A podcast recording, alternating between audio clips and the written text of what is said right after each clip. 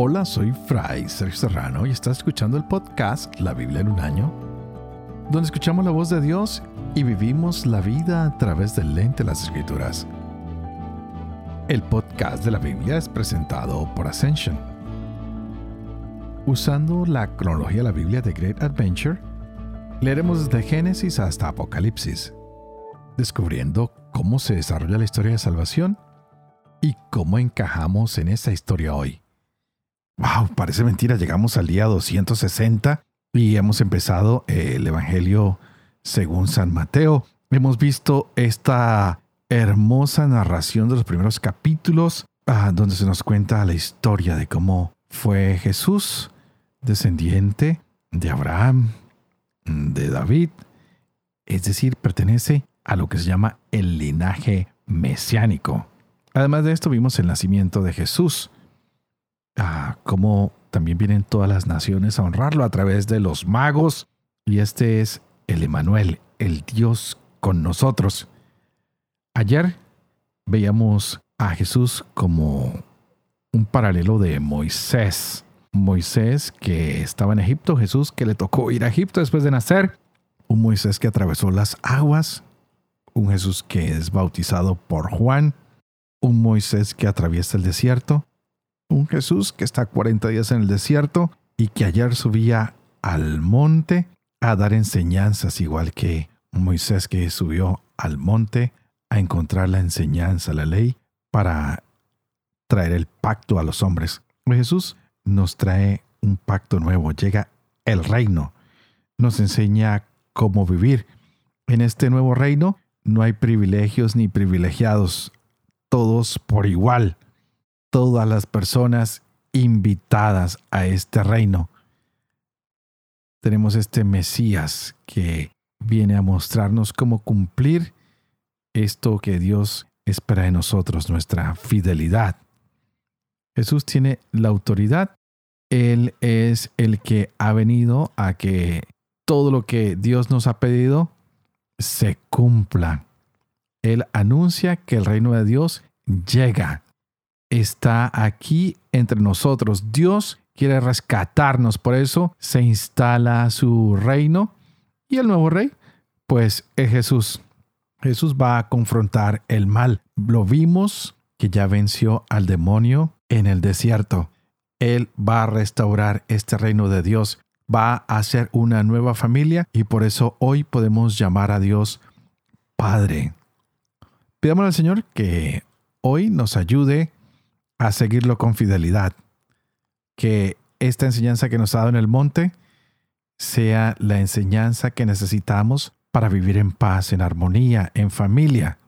Vamos a continuar hoy para aprender cómo es seguir a Jesús, cómo vivir en el reino de Dios y para eso estaremos leyendo Mateo capítulo 8 al 10, donde veremos que todos estamos invitados. También estaremos viendo Proverbios capítulo 19, versos 1 al 4. Este es el día 260. Empecemos.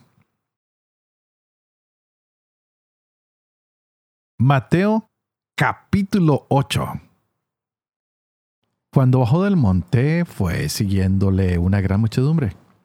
En esto un leproso se acercó y se postró ante él, diciendo, Señor, si quieres puedes limpiarme. Él extendió la mano, le tocó y le dijo, quiero, queda limpio. Y al instante quedó limpio de su lepra. Y Jesús le dice, mira, no se lo digas a nadie, sino vete, muéstrate al sacerdote y presenta la ofrenda que prescribió Moisés para que le sirva de testimonio. Al entrar en Cafarnaún se le acercó un centurión y le rogó diciendo, Señor, mi criado está echado en casa, paralítico con terribles sufrimientos. Le dice Jesús, yo iré a curarlo. Replicó el centurión, Señor, no soy digno que entres bajo mi techo. Basta que lo digas de palabra y mi criado quedará sano. Porque también yo, que soy un subalterno, tengo soldados a mis órdenes y digo a este, vete y va, y a otro ven y viene. Y a mi siervo, hace esto y lo hace. Al oír esto, Jesús quedó admirado y dijo a los que le seguían, Les aseguro que en Israel no he encontrado en nadie una fe tan grande. Y les digo que vendrán muchos de Oriente y Occidente y se sentarán a la mesa con Abraham, Isaac y Jacob en el reino de los cielos, mientras que los hijos del reino serán echados a las tinieblas de fuera. Allí será el llanto y el rechinar de dientes. Y dijo Jesús al centurión, Anda, que te suceda como has creído. Y en aquella hora sanó al criado. Al llegar Jesús a casa de Pedro, vio a la suegra de este en cama con fiebre. Le tocó la mano y la fiebre la dejó y se levantó y se puso a servirle. Al atardecer le trajeron muchos endemoniados. Él expulsó a los espíritus con una palabra y curó a todos los enfermos para que se cumpliera lo dicho por el profeta Isaías. Él tomó nuestras debilidades y cargó con nuestras dolencias. Viéndose Jesús rodeado de la muchedumbre, mandó pasar a la otra orilla, y un escriba se acercó y le dijo, Maestro, te seguiré a donde quiera que vayas. Le dice Jesús, las zorras tienen guaridas y las aves del cielo nidos, pero el Hijo del Hombre no tiene dónde reclinar la cabeza. Otro de los discípulos le dijo, Señor, déjame ir primero a enterrar a mi padre. Le dice Jesús, sígueme y deja que los muertos entierren a sus muertos. Subió a la barca y sus discípulos le siguieron. De pronto se levantó en el mar una tempestad tan grande que la barca quedaba tapada por las olas, pero él estaba dormido. Acercándose ellos le despertaron diciendo, Señor, sálvanos que perecemos. Les dice, ¿por qué tienen miedo, hombres de poca fe? Entonces se levantó, increpó a los vientos y al mar, y sobrevino una gran calma. Y aquellos hombres maravillados decían, ¿quién es este que hasta los vientos y el mar le obedecen? Al llegar a la otra orilla, a la región de los Gadarenos, vinieron a su encuentro dos endemoniados que salían de los sepulcros y tan furiosos que nadie era capaz de pasar por aquel camino. Y se pusieron a gritar, ¿qué tenemos nosotros contigo, Hijo de Dios? ¿Has venido aquí para atormentarnos antes de tiempo? Había allí a cierta distancia un gran rebaño de cerdos comiendo y le suplicaban los demonios, si nos echas, mándanos al rebaño de cerdos. Él les dijo, vayan. Saliendo ellos, se fueron a los cerdos, y de pronto todo el rebaño se arrojó al mar, precipicio abajo, y perecieron en las aguas. Los que cuidaban los cerdos huyeron, y al llegar a la ciudad lo contaron todo y también lo de los endemoniados. Y he aquí que toda la ciudad salió al encuentro de Jesús y al verlo le rogaron que se retirara de su territorio. Subiendo la barca, pasó a la otra orilla y vino a su ciudad. En esto le trajeron un paralítico postrado en una camilla. Viendo Jesús la fe de ellos, dijo al paralítico, Ánimo, hijo, tus pecados te son perdonados. Pero he aquí que algunos escribas dijeron para sí, Este está blasfemando. Jesús, conociendo sus pensamientos, dijo, ¿Por qué están pensando mal en sus corazones? ¿Qué es más fácil decir? ¿Tus pecados te son perdonados o decir, levántate y anda? Pues para que sepan que el Hijo del Hombre tiene en la tierra poder de perdonar pecados, Dice entonces al paralítico, levántate, toma tu camilla y vete a tu casa. Él se levantó y se fue a su casa, y al ver esto la gente temió y glorificó a Dios que había dado tal poder a los hombres. Cuando se iba de allá, al pasar vio Jesús a un hombre llamado Mateo sentado en el despacho de impuestos y le dice, Sígueme. Él se levantó y le siguió.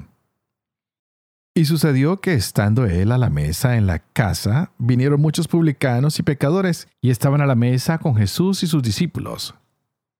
Al verlo los fariseos, decían a los discípulos, ¿Por qué come su maestro con los publicanos y pecadores? Mas él, al oírlo, dijo, No necesitan médico los que están fuertes, sino los que están mal. Vayan pues a aprender qué significa misericordia quiero que no sacrificio, porque no he venido a llamar a justos, sino a pecadores. Entonces se le acercan los discípulos de Juan y le dicen, ¿por qué nosotros y los fariseos ayunamos y tus discípulos no ayunan?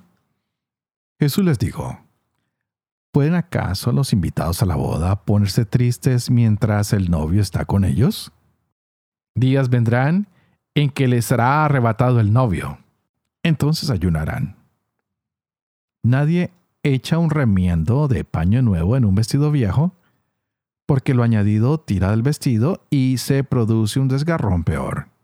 Ni tampoco se echa vino nuevo en vasijas viejas, pues de otro modo las vasijas revientan, el vino se derrama y las vasijas se echan a perder, sino que el vino nuevo se echa en vasijas nuevas, y así ambos se conservan.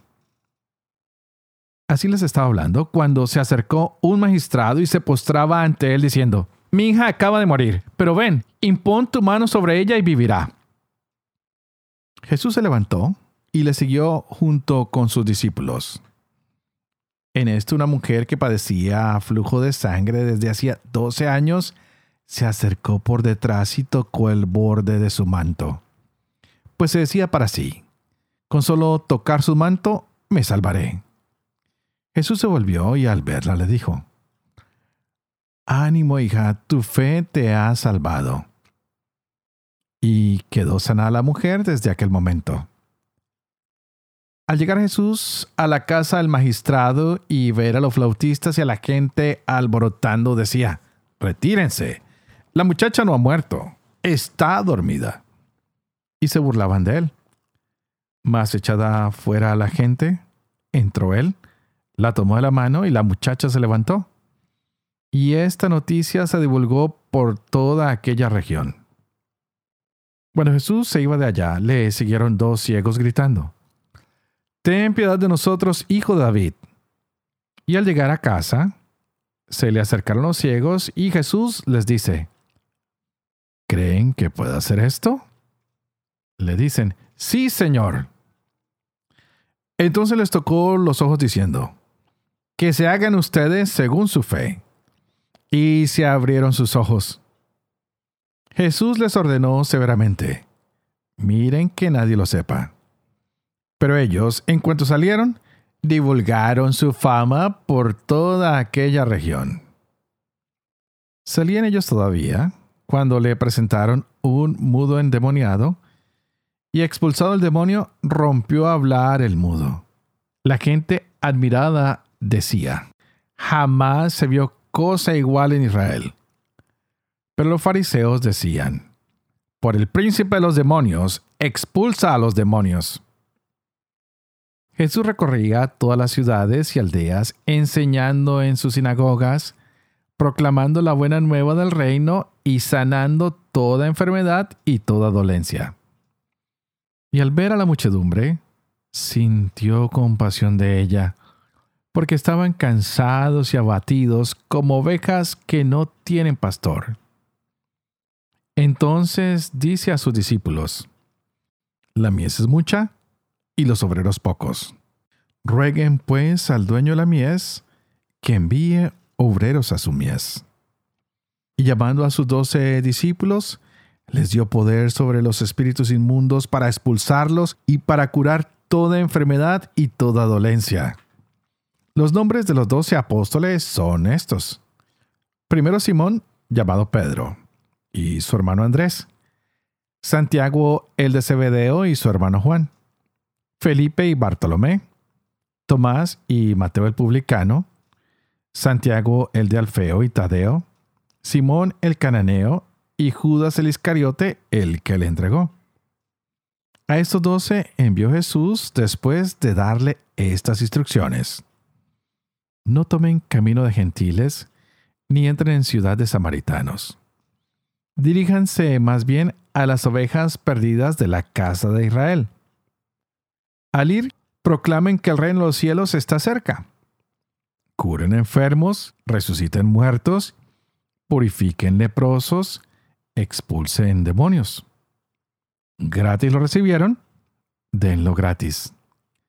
No se procuren ustedes oro, ni plata, ni cobre en sus bolsillos, ni alforja para el camino, ni dos túnicas, ni sandalias, ni bastón, porque el obrero merece su sustento. En la ciudad o pueblo en que entren, infórmense de quién hay en el digno y quédense allí hasta que salgan. Al entrar en la casa, salúdenla. Si la casa es digna, llegue a ella su paz. Mas si no es digna, su paz se vuelva a ustedes. Y si no se les reciben y se escuchan sus palabras, al salir de la casa o de la ciudad aquella, sacúdanse el polvo de sus pies. Yo les aseguro, el día del juicio habrá menos rigor para la tierra de Sodoma y Gomorra que para aquella ciudad. Miren que yo los envío como ovejas en medio de lobos. Sean pues prudentes como las serpientes y sencillos como las palomas. Cuídense de los hombres, porque los entregarán a los tribunales y los azotarán en sus sinagogas, y por mi causa serán llevados ante gobernadores y reyes, para que den testimonio ante ellos y ante los gentiles. Mas cuando los entreguen, no se preocupen de cómo o qué van a hablar. Lo que tengan que hablar se les comunicará en aquel momento. Porque no serán ustedes los que hablen, sino el Espíritu de su Padre el que hablará en ustedes. Entregará a la muerte hermano a hermano y padre a hijo. Se levantarán hijos contra padres y los matarán. Y serán odiados de todos por causa de mi nombre. Pero al que persevera hasta el fin, ese se salvará. Cuando los persigan en una ciudad, huyan a otra. Y si también en esta los persiguen, márchense a otra. Yo les aseguro, no acabarán de recorrer las ciudades de Israel antes que venga el Hijo del Hombre. No está el discípulo por encima del maestro, ni el siervo por encima de su amo. Ya le basta al discípulo ser como su maestro y al siervo como su amo. Si el dueño de la casa le han llamado Beelzebul, cuánto más a sus empleados. No les tengan miedo, pues no hay nada encubierto que no haya de ser descubierto, ni oculto que no haya de saberse. Lo que yo les digo en la oscuridad, díganlo ustedes a la luz. Y lo que oyen al oído, proclámenlo desde las azoteas. Y no teman a los que matan el cuerpo, pero no pueden matar el alma. Teman más bien al que puede llevar a la perdición alma y cuerpo en la guena. ¿No se venden dos pajarillos por un as? Pues bien, ni uno de ellos caerá en tierra sin el consentimiento del Padre. En cuanto a ustedes, hasta los cabellos de su cabeza están todos contados. No teman, pues, ustedes valen más que muchos pajarillos. Por todo aquel que se declare en favor mío ante los hombres, yo también me declararé en su favor ante mi Padre que está en los cielos. Pero a quien me niegue ante los hombres, le negaré yo también ante mi Padre que está en los cielos. No piensen que he venido a traer paz a la tierra. No he venido a traer paz sino espada. Sí, he venido a enfrentar al hombre con su padre, a la hija con su madre, a la nuera con su suegra, y enemigos de cada cual son los de su casa. El que ama a su padre o a su madre más que a mí, no es digno de mí. El que ama a su hijo o a su hija más que a mí, no es digno de mí. El que no toma su cruz y me sigue detrás, no es digno de mí. El que encuentre su vida, la perderá. Y el que pierda su vida por mí, la encontrará. Quien usted recibe, a mí me recibe. Y quien me recibe a mí, recibe a aquel que me ha enviado. Quien reciba a un profeta por ser profeta, recompensa de profeta recibirá. Y quien reciba a un justo por ser justo, recompensa de justo recibirá. Y todo aquel que dé de beber tan solo un vaso de agua fresca a uno de estos pequeños por ser discípulo, les aseguro que no perderá su recompensa. Proverbios capítulo 19, versos 1 al 4. Más vale ser pobre y honrado que necio de labios retorcidos. Cuando falta el saber, no vale afán. Los pies precipitados tropiezan. La necesidad del hombre extravía su camino, y su corazón se irrita contra Yahvé. La riqueza multiplica los amigos, pero el pobre pierde sus amistades.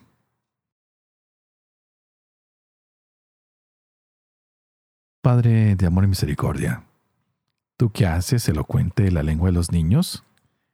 Educa también la mía e infunde en mis labios la gracia de tu bendición, Padre, Hijo y Espíritu Santo. Y a ti te invito para que juntos pidamos hoy que el Espíritu Santo abra nuestra mente y nuestro corazón para que nos podamos gozar de esta hermosa palabra que se nos ha regalado el día de hoy. Continuamos con este Evangelio de Mateo que nos muestra que Jesús está aquí para transformar el corazón tuyo, el mío, el del pueblo, para que podamos amar incluso a nuestros enemigos. Y wow, hoy vimos todos estos milagros. Cuando Jesús llega, todo cambia. El reino llega a la vida de cada una de las personas. Nos hemos dado cuenta que aquellos que tienen dolor, aquellos que están quebrantados, aquellos que están enfermos o que están en peligro, en Jesús se pueden sanar el leproso, el siervo del centurión, la madre enferma, la tormenta del mar, el hombre endemoniado, el hombre paralítico, la niña que está muerta, bueno, tantos. Y Jesús está diciéndole a algunos, síganme, síganme para que puedan experimentar este poder que Jesús trae y es el poder de la gracia. Así que el reino se manifiesta por Jesús. Y ahora Jesús escoge a doce hombres y los envía y les dice, bueno, es tiempo de que ustedes vayan a llevar toda esta gracia, toda esta sanación por el mundo. Así que ustedes van a ir a anunciar y esto es lo que van a esperar, que algunos los acepten, que otros los desprecien. Seguramente muchos, pero muchos líderes estarán en su contra. Sé que los van a rechazar, sé que los van a perseguir, pero ustedes tienen que estar ahí con fe no se asusten.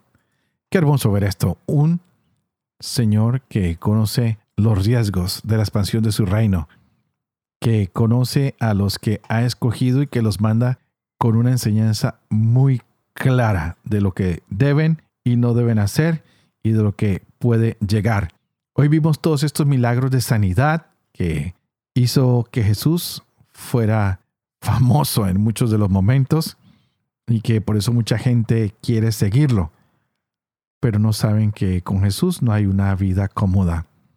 También hay persecución, también hay incomodidad y hay incidentes que van a hacer que nos enfrentemos, pues no todos están dispuestos a asumir las exigencias del reino.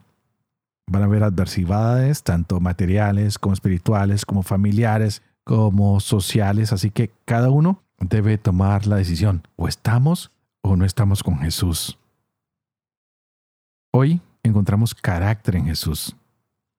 Vimos su gracia que hizo muchos milagros. Todo esto nos deja claro que ahora en Jesús encontramos un nuevo reino, una nueva sanación, una nueva manera de dejar la enfermedad, el sufrimiento, el dolor atrás, porque en Él hay sanación, porque con Él nos confortamos. Así que, ¿qué le quieres pedir tú hoy al Señor? ¿Qué le quieres mostrar? ¿Quieres seguirlo? ¿Quieres expandir su reino? ¿Quieres proclamar tu palabra? Tú decides. Así que hoy yo oraré por ti para que puedas discernir y descubrir qué es lo que está haciendo hoy Jesús en tu vida.